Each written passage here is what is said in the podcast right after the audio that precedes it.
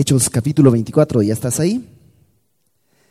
Y vamos a, como siempre, pues vamos a orar para comenzar nuestro tiempo en la palabra.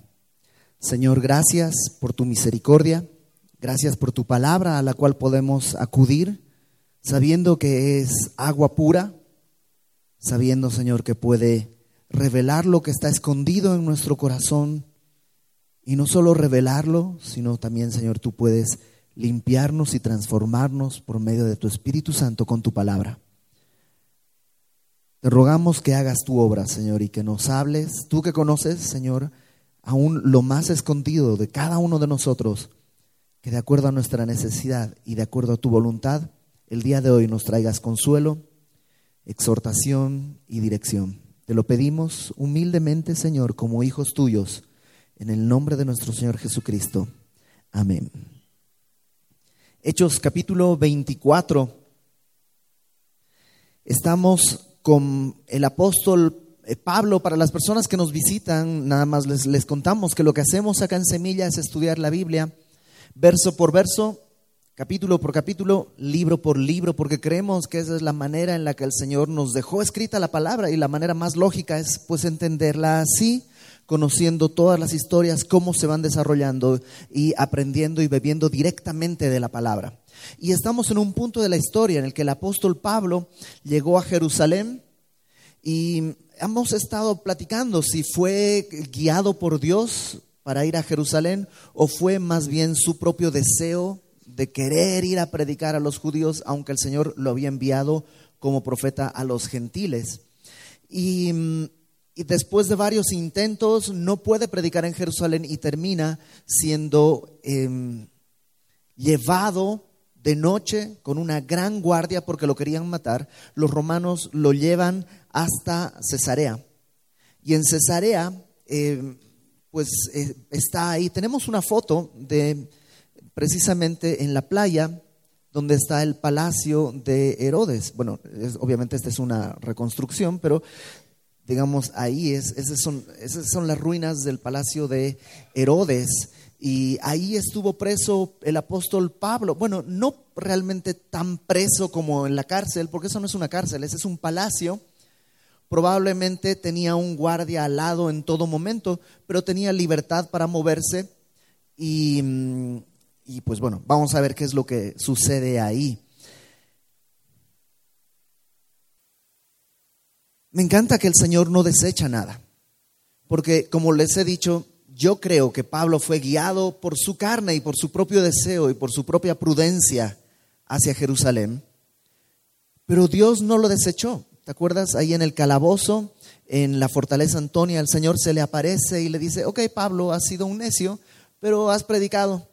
Y así vas a predicar ahora en Roma y le da esa promesa. No lo desecha, sino que lo enfoca.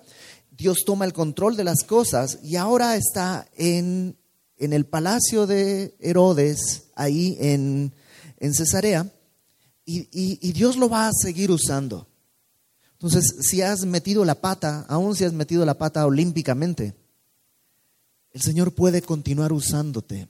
Necesitas simplemente dejar que Él tome las cosas en sus manos y vuelva a encaminar tu vida. ¿Hay cosas que van a cambiar? Probablemente pero la misericordia de Dios se renueva día con día. Y ahí está Pablo en Cesarea, y dice el capítulo 24, cinco días después, estos cinco días son después de que fue apresado, descendió el sumo sacerdote Ananías con algunos de los ancianos y un cierto orador llamado Tértulo, y comparecieron ante el gobernador contra Pablo. ¿Te acuerdas? Los judíos son los que están queriendo acusar a Pablo los romanos lo tienen custodiado porque Pablo dijo, soy ciudadano romano. Entonces, al ser ciudadano romano, goza de la protección del imperio. Entonces, a Cesarea dice, descendió el sacerdote Ananías con otros de los ancianos. Y me llama la atención la, no sé si decir diligencia, el espíritu, la garra con que lo están persiguiendo, porque Ananías ya era alguien bastante mayor y la, distancia que recorre de Jerusalén hasta Cesarea son unos 120 kilómetros más o menos. Y Ananías se echa toda esa distancia con tal de ir y acusar a Pablo. Además, llevan, dice, a un orador llamado Tértulo. Este orador, el día de hoy a lo mejor lo, podríamos entender más bien como un abogado.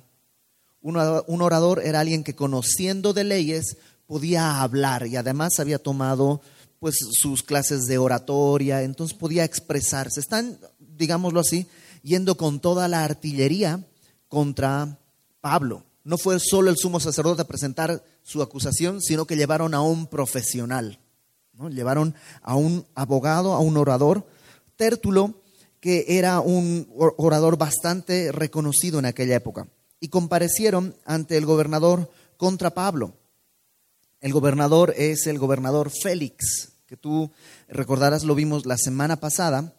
Y el gobernador Félix era un personaje muy interesante porque él había nacido siendo esclavo, él y su hermano, eh, Marco Antonio Félix es él, y Marco Antonio Palas es su hermano, era su hermano, nacieron como esclavos, pero por azares del destino fueron ascendiendo, y no solamente azares, sino también actos de corrupción fueron ascendiendo, y tanto que llegó a ser gobernador de la provincia de Judea. Pero no era una persona preparada, no era una persona Em, refinada, digamos, pulcra, inteligente, eh, cuidadosa. No, era, era un, dice eh, Josefo, dice que era como un esclavo, pero ahora con mucho dinero. Entonces era despilfarrador, era inmoral, era em, pues caprichoso y a lo largo de todo el tiempo que él gobernó hubo muchas insurrecciones en toda Judea, precisamente por esas características. Entonces, eh, está ahora como gobernador, está Pablo, y dice, cuando este fue llamado, cuando vino Pablo, Tértulo comenzó a acusarle diciendo, y aquí son las palabras de, Tértulo, permíteme ponerle el tono que yo creo que, que tuvo, ¿no? como debido a ti gozamos de gran paz. Y muchas cosas son bien gobernadas en el pueblo por tu prudencia, oh excelentísimo Félix. Lo recibimos en todo tiempo y en todo lugar con toda gratitud. Pero por no molestarte más largamente, te ruego que nos oigas brevemente conforme a tu equidad. Voy a limpiar mi Biblia de la miel, espérame.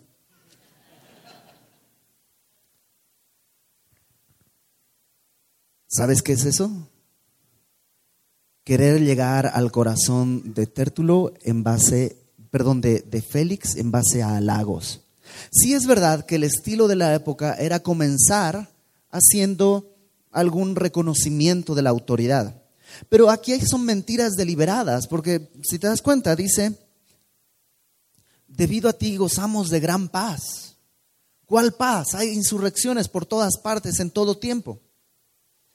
Muchas cosas son bien gobernadas en el pueblo por tu prudencia. No, ya te dije, no es un hombre, no es Félix el sabio, es más bien Félix el gato. ¿no? Es, es un hombre completamente imprudente, no es excelentísimo. Es un hombre que en verdad no tiene, eh, poco tiempo después de esto, va a ser destituido por el gobierno romano precisamente por todos los actos de corrupción y no es ejecutado solamente gracias a la intervención de su hermano Palas. Entonces viene eh, Tértulo hablando así y versículo 5 comienza las acusaciones contra Pablo. Porque hemos hallado que este hombre, Pablo, es una plaga entonces, la primera acusación es una acusación personal.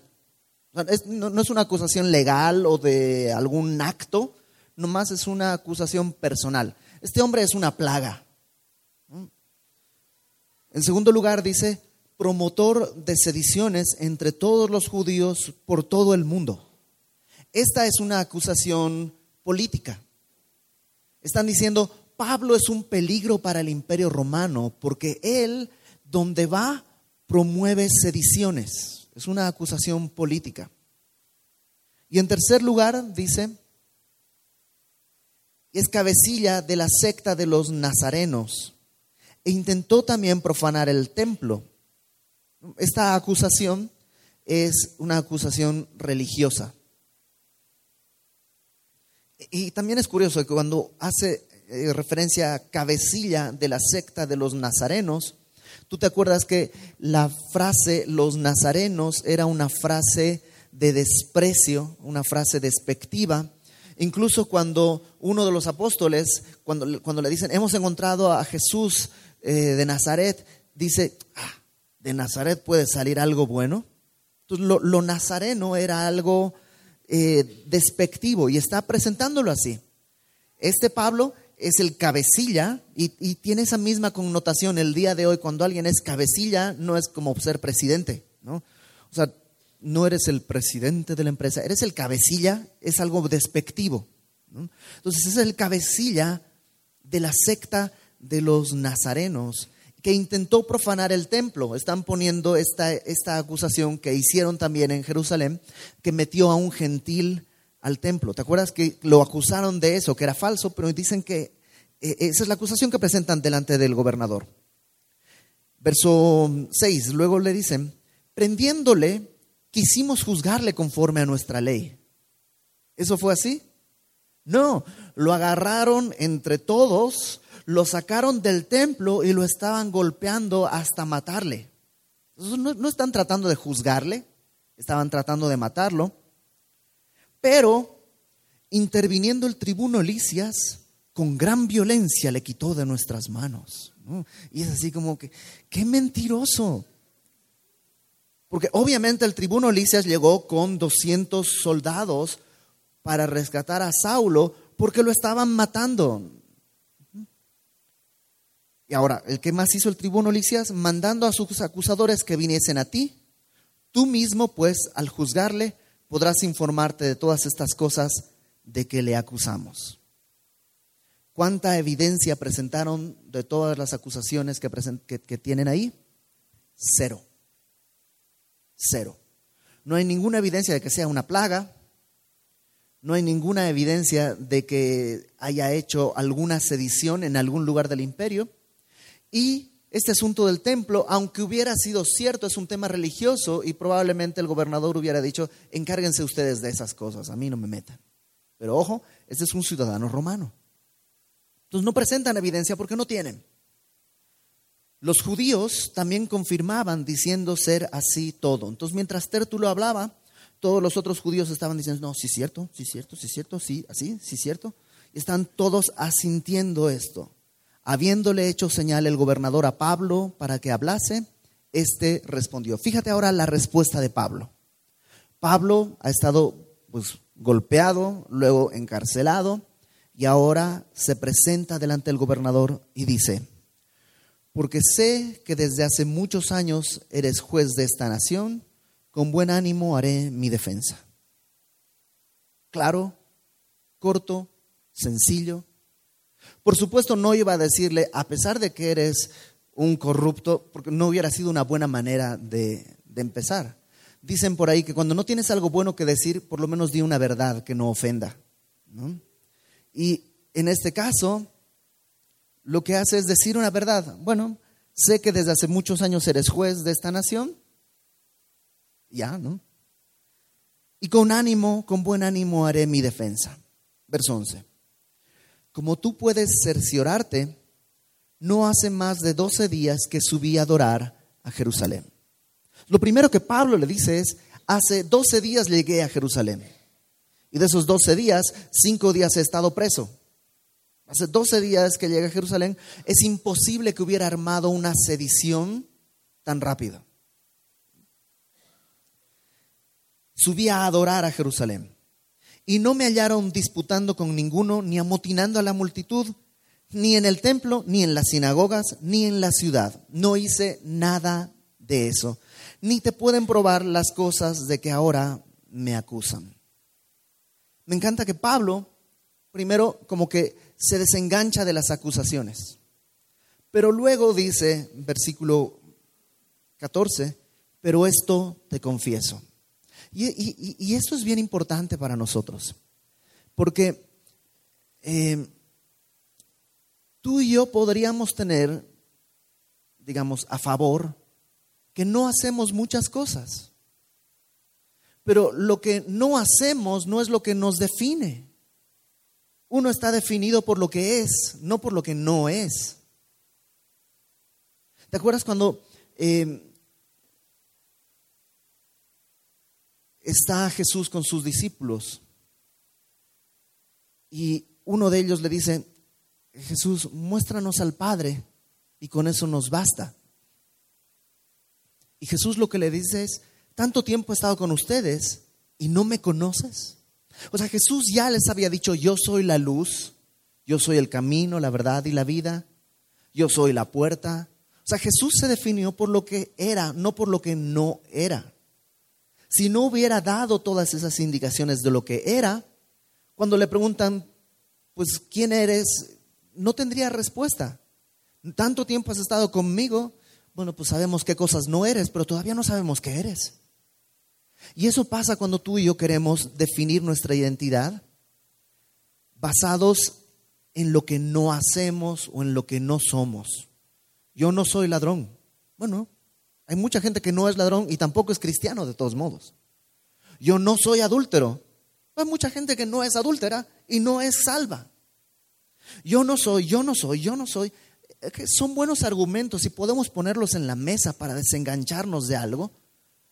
Pero sabes, hay algo que tiene que ver con lo que sí somos y ese es el testimonio que podemos y es el testimonio que debemos presentar cuando alguien demanda razón de la esperanza que hay en nosotros. Y me encanta que Pablo no dice, no hice sedición, no intenté meterme al templo y no soy una plaga, sino que dice, esto sí confieso. Versículo 14, que según el camino que ellos llaman herejía, así sirvo al Dios de mis padres. O sea, sí hay algo que tengo que confesar sirvo al Dios de mis padres, o sea, sirvo al Dios judío. No estoy cambiando de religión, no estoy adorando a un Dios nuevo. Es el mismo Dios que existe desde la eternidad. Pero ahora, a diferencia de antes, antes lo servía según el judaísmo, según el fariseísmo, ahora lo sirvo según esto que ellos dicen que es una herejía, que es el camino. No sé si tú recuerdas que al cristianismo en la primera época se le llamaba el camino. En vez de cristianos se les decía los del camino. Y era un poco despectiva la idea, pero es una buena idea. Porque el cristianismo es un camino, no es una filosofía, no es algo interno que se mastica y se piensa, sino es una forma de vida en que se camina y se anda y se vive. La vida cristiana, dice Hebreos, es una carrera y es una carrera que debemos correr con paciencia, puestos los ojos en Jesús, el autor y consumador de nuestra fe.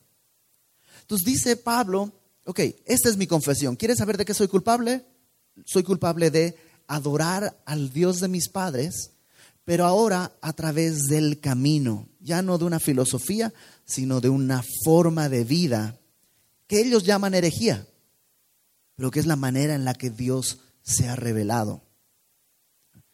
Número dos, dice, creyendo todas las cosas que en la ley y en los profetas están escritas. Y claro, no puedes caminar en el camino si no crees todas las cosas que están escritas en la ley y en los profetas.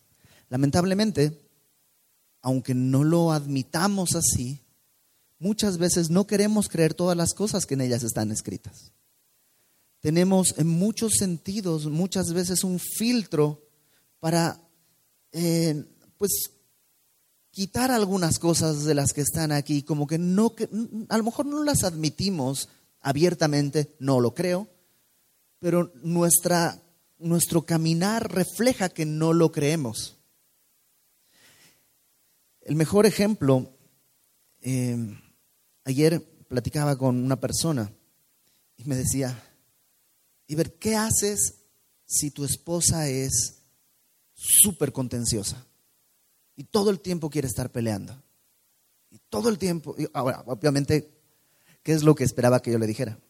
Bueno, pues la contención es un pecado. Y todo eso es verdad, ¿no? Ser contencioso, el siervo de Dios no debe ser contencioso, debemos ser amables, humildes, mirando a los demás como superiores. o sea, todo eso es verdad. Pero hay una parte del discurso que no está, que no, no sé si no está queriendo ver o no está pudiendo ver. Y lo que le dije es, ok, ¿crees lo que la Biblia dice? Sí. Bueno, ¿qué dice la Biblia acerca del varón? Pues que debe amar a su esposa como Cristo amó a la iglesia. Ok. ¿Será que la iglesia es contenciosa, peleadora, rebelde, irresponsable, irreverente, desordenada, desorganizada, irrespetuosa y un largo, largo, etcétera? Sí. ¿Cristo ha dejado de amar a su iglesia? ¿Ha dejado de servirle? ¿Ha dejado de atenderle y cuidar por todas las necesidades de su iglesia? No. Ok. Entonces, esa es tu tarea y cambia toda la perspectiva. Eso es creer todas las cosas que están escritas en la ley y en los profetas. No, no, cuídate, porque todos tenemos esta trampa de querer ver parcialmente, solo los que, lo que desde mi punto de vista se ve con claridad. Pablo dice, soy culpable de algo, sirvo al Dios de mis padres según el camino, según Jesucristo y creo las cosas que están escritas en la palabra. El día de hoy vivimos en una época en la que todo el mundo tiene una opinión y todo el mundo, no sé por qué, pero todo el mundo piensa que su opinión tiene que ser escuchada. Y las redes sociales dan un poco pie a eso, pero todo el mundo piensa que es un derecho que mi opinión sea escuchada. Y y vemos a la Biblia en muchos sentidos, nuestra sociedad ve a la Biblia como un buffet. Y hay ciertas verdades que me gustan y ciertas verdades que no me gustan. ¿Has oído de yo creo en un Dios a mi manera? Yo creo en Dios, pero a mi manera. ¿Eso qué quiere decir? Pues lo que me interesa creer. Pero la Biblia no es un buffet. Dios no es un producto al que yo digo, pues mira, lo voy a querer me das mi hamburguesa pero sin pepinillos y con doble carne extra. O sea, Dios es el Señor, el Rey sobre todas las cosas. y Él ha revelado su voluntad en las escrituras. Y toda la escritura es inspirada por Dios. Literalmente, toda la escritura es el aliento de Dios. Según Timoteo 3, 16 y 17. Toda la escritura es el aliento de Dios útil. Entonces necesitamos volver a ver lo que Pablo está diciendo. Creo en todas las cosas que están aquí escritas. Fíjate, verso 15. Teniendo esperanza en Dios. mi esperanza no está en Tértulo, el abogado. No está en Félix. No está en el tribuno Licias. Mi esperanza está en Dios, la cual ellos también abrigan. la misma esperanza que yo tengo es la que ellos tienen. ¿Cuál es esta esperanza de la que habla? Que ha de haber resurrección de los muertos, así de justos como de injustos. O sea, que esta vida no es todo lo que hay. Que todo lo que hacemos en esta vida un día va a ser examinado y vamos a dar cuentas. Ahora, una de dos. O eso es tu mayor temor o esa es tu esperanza. O dices, híjole, voy a dar cuentas de todo lo que hice. Está terrible, me dio miedo. O dices, wow, un día vamos a comparecer delante del juez. Verso 16. Por esto, porque sirvo al Señor así, porque creo en todas las cosas escritas, porque tengo una esperanza en la resurrección, por esto procuro tener siempre una conciencia sin ofensa ante Dios y ante los hombres. Mi motor no es una, norma, una serie de reglas. Mi motor es la esperanza que tengo para caminar con mi conciencia limpia delante de Dios y también delante de los hombres. Y sabes, si intentamos amenazar a alguien, la amenaza puede producir miedo, pero nunca va a producir esperanza. Dice el apóstol Pablo a los romanos que es la benignidad de Dios la que nos guía al arrepentimiento. La benignidad de Dios la que nos va a guiar al arrepentimiento. Y en ese arrepentimiento vamos a poder caminar con una conciencia sin ofensa ante Dios y los hombres. Verso 17. Pero pasados algunos años, vine a hacer limosnas a mi nación y presentar ofrendas. Lo que está diciendo Pablo es, yo no soy antijudío, me están diciendo que vine a causar motines, que vine a deshonrar el templo, pero yo no soy antijudío. De hecho, a lo que vine fue a traer limosnas para el pueblo. Traje una ofrenda para el pueblo. Estaba en ello cuando unos judíos de Asia, ¿recuerdas? Asia es la provincia de Asia, lo que el día de hoy sería Turquía, y probablemente está haciendo referencia a unos judíos de Éfeso, que es la ciudad más grande de Asia. Algunos judíos de Asia me hallaron purificado en el templo, no con multitud ni con alboroto. Yo estaba ahí haciendo lo que tenía que hacer.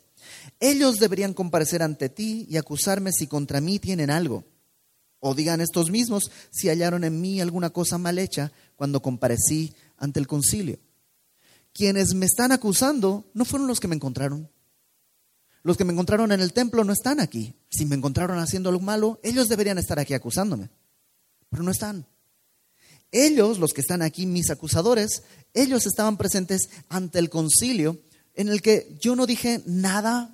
¿Te acuerdas? En el concilio dice, si dije alguna cosa mal hecha cuando comparecí ante el concilio, a no ser, hay una sola cosa de la que podrían acusarme, que estando entre ellos prorrumpí en alta voz, acerca de la resurrección de los muertos soy juzgado hoy por vosotros. Es lo único que dije. Me juzgan por creer en la resurrección de los muertos. Hasta aquí Pablo no solo se defiende, sino que presenta evidencia de su vida como testimonio y su esperanza en la resurrección. Y y deja por, por tierra todos los argumentos que se levantaron contra él. No hay nada de qué acusarle, no hay ninguna prueba para la acusación. Entonces, Félix, oídas estas cosas, estando bien informado de este camino, o sea, Félix sabía qué era el cristianismo, conocía, tal vez no en una relación con el Señor Jesús, pero sabía quién era conocía de qué se trataba. Bien informado de este camino, les aplazó diciendo, cuando descendiera el tribuno Licias, acabaré de conocer vuestro asunto. La verdad es que si ninguna, ninguna acusación prosperó, lo lógico que hubiera sido que lo deje libre. Porque no hay nada de qué acusarlo. ¿Por qué, estás, por qué está preso? Pues, pues, no, sé, pero por si acaso lo dejamos preso hasta que venga el tribuno a comparecer. Verso 23. Por esa misma razón mandó al centurión que se custodiase a Pablo, pero que se le concediese alguna libertad y que no impidiese a ninguno de los suyos servir o venir a él. Entonces va a vivir ahí, en ese palacio en la playa que vimos hace un momentito. Va a estar ahí en una especie de arresto domiciliario, digamos, pero en un palacio tampoco es una mala idea. Y, va a estar esperando que sea juzgado para ser declarado culpable o inocente, aunque él, y, y, Félix saben que es inocente. ¿Qué sucede? Verso 24. Algunos días después, viniendo Félix con Drusila, su mujer, que era judía, llamó a Pablo y le oyó acerca de la fe en Jesucristo. Drusila era una muchachita, porque no, no puedo decirle de otra manera, era una prácticamente una, jovencita, porque tendría en este momento entre 18 y 19 años realmente. Era una mujer, una jovencita judía, que ya este era como su segundo esposo, y había abandonado a su primer esposo, ahora estaba casada con Félix era judía y por las crónicas era muy hermosa. Por eso, pues, eh, Félix había peleado porque se casara con él. Y mm, dice que estaba con Drusila, su esposa, y mandó llamar a Pablo. Y Pablo, en vez de abogar por su propia causa, diciendo, Félix, ya sabes que soy inocente. ¿Por qué me tienes aquí preso? Déjame ir, no estoy haciendo nada malo, soy ciudadano romano, no hay ningún cargo en contra. En vez de utilizar la oportunidad para abogar por sí mismo, lo que hace Pablo es predicar el Evangelio. Lo que Pablo hace es predicar ante el gobernador Félix y su esposa. O sea, los ve y no dice, ah, lo bueno es que dentro de poco se van a morir, se van a ir al infierno y van a pagar todo lo que me están haciendo. Yo creo que los ve y dice, necesitan urgentemente el Evangelio. Necesitan ser libres. Necesitan saber que Jesucristo los ama.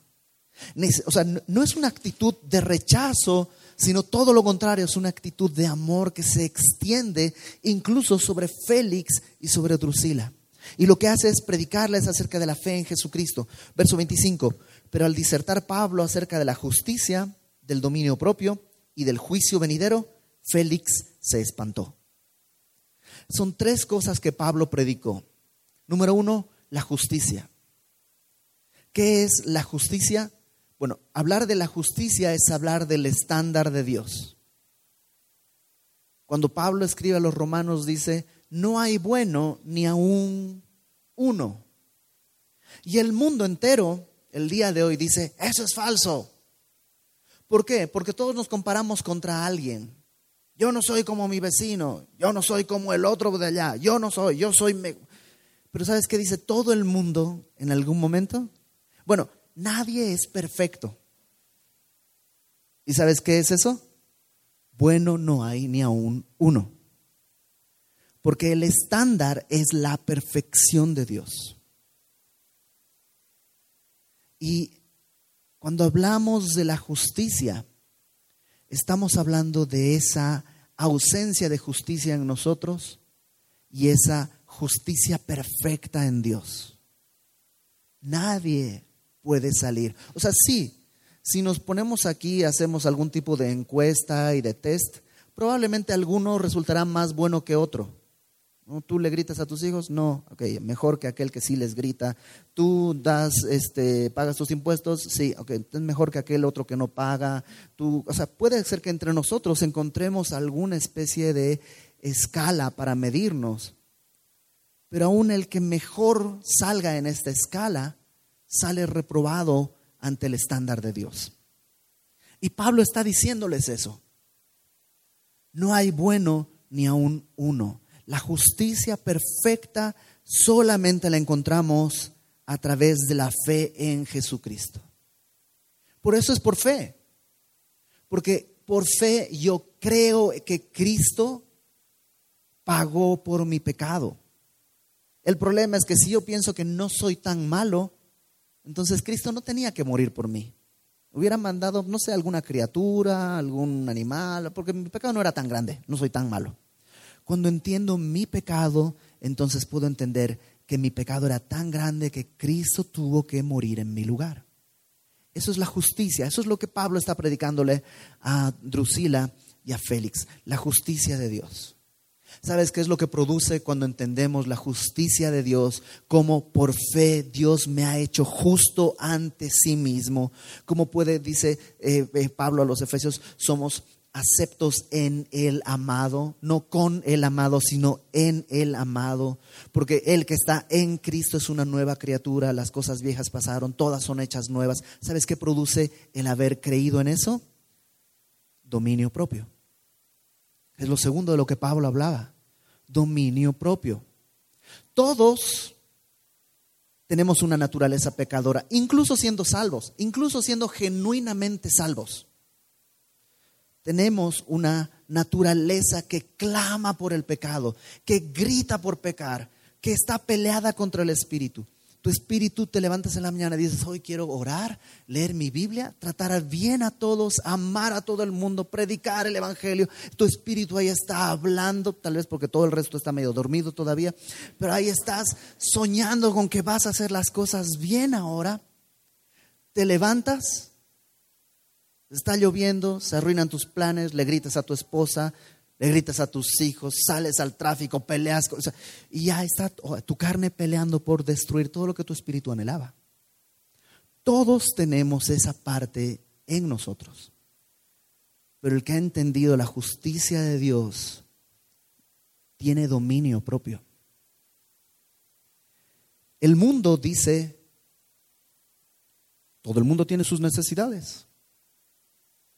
Hay la necesidad, por ejemplo, pues los, los, chavos tienen necesidad de tener relaciones. Es una necesidad. Y lo que quiere hacer la iglesia y los puritanos es coartarles eso. Pero está comprobado, es una necesidad. ¿Sabes a qué está reduciendo el mundo a la gente? A animales. Está reduciendo al ser humano a un perro que tiene necesidades y no tiene moral y no tiene freno y pues es que pues, son mis necesidades y pues, no pude contenerme y sabes que esos son los animales. Y eso es el resultado de toda la filosofía del naturalismo. Que somos o sea la diferencia entre una ameba y tú son unos cuantos años de evolución un poquito de sal una agitación más fuerte, más calor, menos calor. O sea, pudiste haber sido un gato, pudiste haber sido una planta. Es un asunto de azar. Resultaste ser humano, pero pues es puro azar. Es puro azar.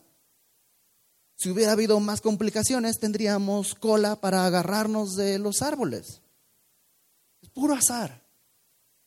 Y como seres de azar, vivimos dominados por nuestros impulsos. Y entonces mis instintos no son controlables. Pero la Biblia dice otra cosa.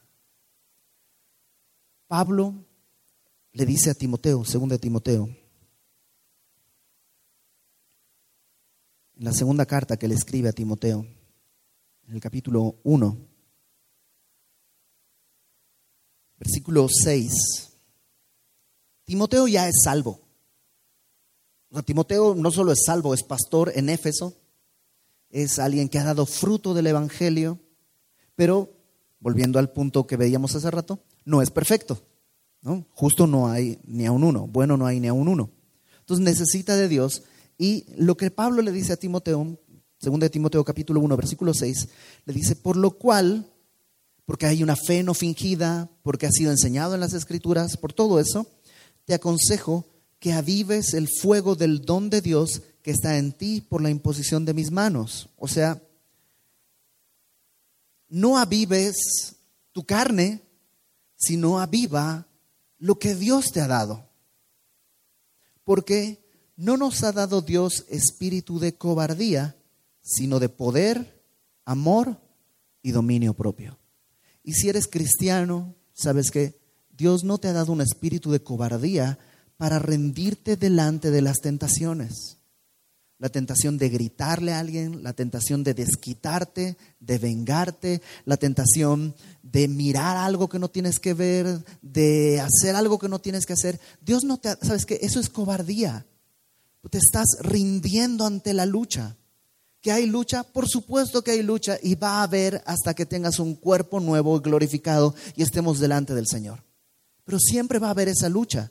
No te rindas, Dios no te ha dado espíritu de cobardía, sino de poder, amor y dominio propio. El poder es, literalmente es capacidad. Antes de Cristo, antes de, de haberle entregado tu vida al Señor, no tenías capacidad de dejar de pecar. No tenías, simplemente no podías. Un muerto apesta porque está muerto. No puede dejar de apestar.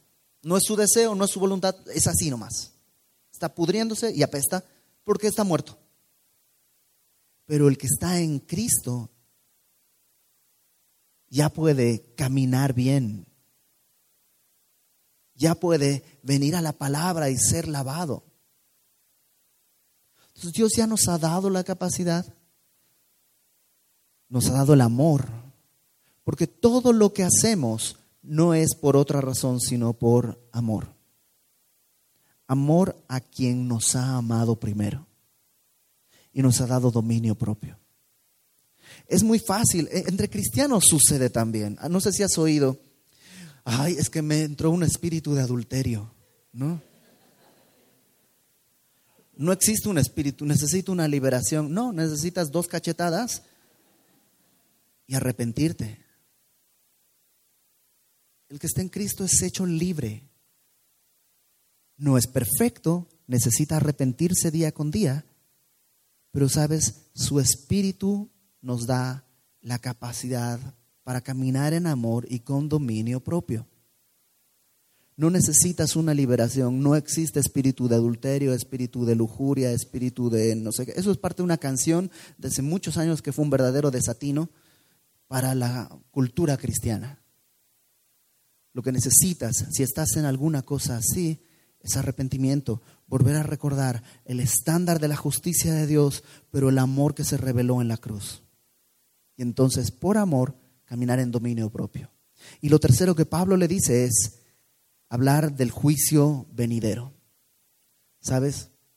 Hay un juicio al que vamos a comparecer. ¿Has oído la frase, la muerte es lo único seguro? Bueno, falso, porque algunos no van a morir. Dice Pablo que cuando Él regrese, los que estén vivos van a ser transformados inmediatamente. Esos no van a morir. Entonces la muerte no es lo único seguro el juicio delante de Dios es lo único seguro. Vamos a entregar cuentas de lo que hayamos hecho. Y permítelo, permíteme decirlo con toda claridad. Algunos, no por deseo de Dios, algunos van a estar en un lugar que es todo lo que Dios no es. Dios es amor. Rechazando a Dios estarán en un lugar donde no existe amor. Dios es luz. Rechazándolo estarán por la eternidad en un lugar donde no existe luz. Dios es paz. Todo lo que Dios es es lo que encontramos en su presencia. Delicias a tu diestra para siempre, dice el salmista. Quien rechaza el sacrificio de Cristo estará en lo contrario que sean delicias a su diestra en un tormento eterno. Esa es una realidad. Ay, yo no creo esas cosas. Entonces estás devaluando todo el consejo de Dios. ¿Te acuerdas? Pablo dice, creo en todas las palabras escritas en la ley y en los profetas. Por eso Félix se espantó. Pero Félix responde como muchos responden el día de hoy. En vez de arrepentirse, le dijo, ahora vete, pero cuando tenga oportunidad te llamaré órale, está interesante, pero sabes que ahorita no es el tiempo para, para mí no es el tiempo. Yo creo que a lo mejor dentro de un rato, pero ahorita no es el tiempo. Esperaba también con esto que Pablo le diera dinero para que le soltase, por lo cual muchas veces lo hacía venir y hablaba con él. O sea, lo que único que esperaba al traerlo es que Pablo le dijera, bueno, Félix, ¿cuánto, o sea, cuánto quieres para dejarme salir? A lo mejor pensaba, ya que este hombre trajo una ofrenda a Jerusalén, pues debe tener dinero o debe tener la capacidad de conseguir todo ese dinero.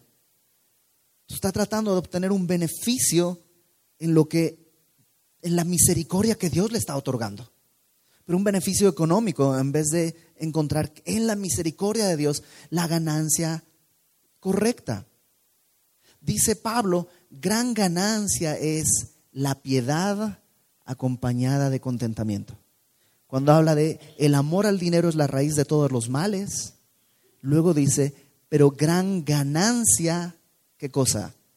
La piedad. Agradar a Dios es gran ganancia, acompañada de contentamiento. Verso 27. Al cabo de dos años, por dos años sucedió esto, lo llamaban, hablaban, bueno, otro día, lo llamaba por dos años y dice, pasó al cabo de dos años, recibió Félix por sucesor a Porcio Festo, y queriendo Félix congraciarse con los judíos, dejó preso a Pablo. Y Félix es depuesto, llevado a otras partes y se pierde en las arenas de la historia y no se sabe más de él. Drusila, en cambio, se separó, se divorció de Félix y unos años después, el 24 de agosto del año 79, ella y su hija murieron en la erupción que eh, hizo el volcán Vesubio sobre las ciudades de Pompeya y Herculano. Y las ruinas las, están ahí y todo. Y Drusila tuvo su oportunidad, tuvo su tiempo y tuvo su oportunidad. Sabes, la vida la podemos tratar de enfrentar como la enfrenta Tértulo, tratando de ganar por medio de elogios, por medio de salamerías. Dice eh, Proverbios capítulo 29 que el que da elogios red tiende delante de su hermano. Si esa es la manera en la que tú estás queriendo caminar y conseguir las cosas, solo estás tendiendo redes, pero al final tú mismo vas a caer en ellas. Pablo no andaba así. Él tenía un solo deseo, agradar a Dios. Pablo sirve a Dios, esa es su manera de vivir, ese es su camino. Pablo cree en la palabra, Pablo tiene una esperanza en Dios, tiene los ojos en la vida eterna y eso lo mueve a vivir de esa manera. Cuando hablamos de la justicia, probablemente estamos hablando de nuestro pasado. Cuando hablamos del dominio propio, estamos hablando de nuestro presente. Cuando hablamos del juicio venidero, estamos viendo hacia el futuro. Y todo eso le pertenecía a Dios para Pablo. Él compró mi pasado en la cruz. Él me da la victoria en el presente y Él me va. Mi esperanza es el juicio venidero en el futuro. Félix y Drusila trataron de ganarle tiempo a Dios. Y sabes, nadie tiene cómo ganarle tiempo al Señor del tiempo. Pospusieron su decisión, esperaban obtener algo para vivir en este mundo, pero el Señor puede hacer milagros y podemos llevarnos sorpresas, pero por la historia parece que lo rechazaron. ¿Sabes quién era Drusila? la hija de Herodes Agripa I. ¿Te acuerdas aquel que mató el ángel y murió comido de gusanos? Era hija de ese Herodes. Yo lo único que pienso es cuánto amó Dios a esa familia, que a todos prácticamente los de esa familia hubo alguien que les dio testimonio, desde Herodes el Grande, cuando estuvieron los sabios de Oriente, Herodes cuando entrevistó a Jesús, este, el otro Herodes, Agripa, y todavía nos falta otro Herodes que vamos a encontrar más adelante. ¿Cuánto amor Dios le tuvo a esta familia? Ahí está Drusila también. Y todos lo fueron rechazando. Déjenme terminar con esto. En 2 Corintios, capítulo 6. 2 Corintios, capítulo 6. Pablo le escribe a los corintios esto. Y sí, los corintios, la mayoría es una iglesia, ya son salvos. Tal vez hay alguno que no es salvo, pero la mayoría son salvos. Probablemente como sucede aquí. Tal vez habrá entre los que estamos aquí alguno que no le ha entregado su vida al Señor. Pero hay, la mayoría probablemente sí. Y la exhortación, de todos modos, Pablo la escribe. Y dice, así pues, nosotros, como colaboradores suyos, como colaboradores de Dios, me encanta porque no es que Dios me colabora a mí, sino me ha llamado como colaborador suyo. Y esta frase de colaborador, creo que ya la hemos platicado antes, es, padrísima porque si tienes hijos pequeños, sabes que cuando ellos te colaboran, las cosas se hacen más tarde, se tardan más, hay más desorden, es más complicado, probablemente no sale como hubiera salido si lo hubieras hecho tú, pero lo que pierdes en productividad lo ganas en comunión. Y Dios dice, no podría ser mejor sin ustedes. Y seguro que lo haría bien mejor sin ti. Pero nos ha llamado como colaboradores. Como colaboradores suyos. Os exhortamos también a que no recibáis en vano la gracia de Dios. Dios ha tenido gracia sosteniéndonos hasta el día de hoy. No sé qué has vivido. No sé si tuviste una infancia bonita o difícil. No sé si estás en problemas el día de hoy. Pero Dios ha tenido gracia sosteniéndote hasta aquí. No la recibas en vano. dice Pablo. En tiempo aceptable, dice Dios, te he oído. En día de salvación te he socorrido. He aquí ahora el tiempo aceptable. He aquí ahora el día de salvación. Si nunca le has entregado tu vida a Cristo, hoy es el día. No digas como Tértulo o como Félix, tal vez otro día, tal vez la próxima semana, tal vez, no, hoy. Y si ya eres salvo, pero has estado caminando como si tu justicia fuera el estándar, mirando a todos por encima del hombro, sin dominio propio, viviendo como tu instinto te dice y no como la palabra de Dios nos manda a hacer, porque además es una buena vida. Si has estado pensando que vas a escapar del juicio venidero, ¿sabes qué? Hoy es el día en que Dios quiere rescatarte, porque viviendo así estás viviendo una vida miserable aún siendo salvo. Hoy es el día que Dios quiere hacerte libre. ¿Cómo? ¿Por medio de un poder mágico? No. Recordando el amor que Él tuvo, recordando la cruz y pidiendo, clamando que su Espíritu Santo haga la obra en nosotros, una obra que ni tú ni yo podemos hacer. Así que vamos a orar. Señor, gracias porque no nos desechas y aun cuando el apóstol Pablo fue un gran hombre, un hombre que tú usaste para muchas cosas, él tampoco era apto para estar delante de ti. Él tampoco era suficiente, pero tu gracia hizo en él un hombre útil para tu reino. Así, Señor, el día de hoy nos presentamos ante ti, inútiles, derrotados, pero creemos que el mismo Espíritu que levantó a Jesucristo de los muertos es el que el día de hoy tú nos das, un espíritu no de cobardía, sino de poder, de amor y de dominio propio, para caminar de acuerdo a tu voluntad, para poder levantar los ojos hacia ti y clamar, envía tu Espíritu Santo sobre nosotros. Envía tu Espíritu sobre nosotros. Sobre aquellos que no te conocen, Señor, envía el Espíritu que les convenza de pecado, de juicio y de justicia. Y que vengan al arrepentimiento, a una vida verdadera. Y para aquellos que te conocemos, Señor, envía tu Espíritu para poder caminar como te agrada, con dominio propio, para agradarte, con la esperanza de que un día vamos a entregar nuestras armas y nuestras cuentas delante de ti, envueltos en el amor y la gracia que tú nos mostraste en la cruz del Calvario. Cada uno de nosotros sabe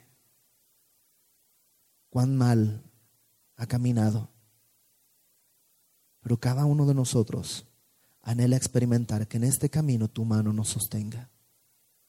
Aquí estamos, Señor.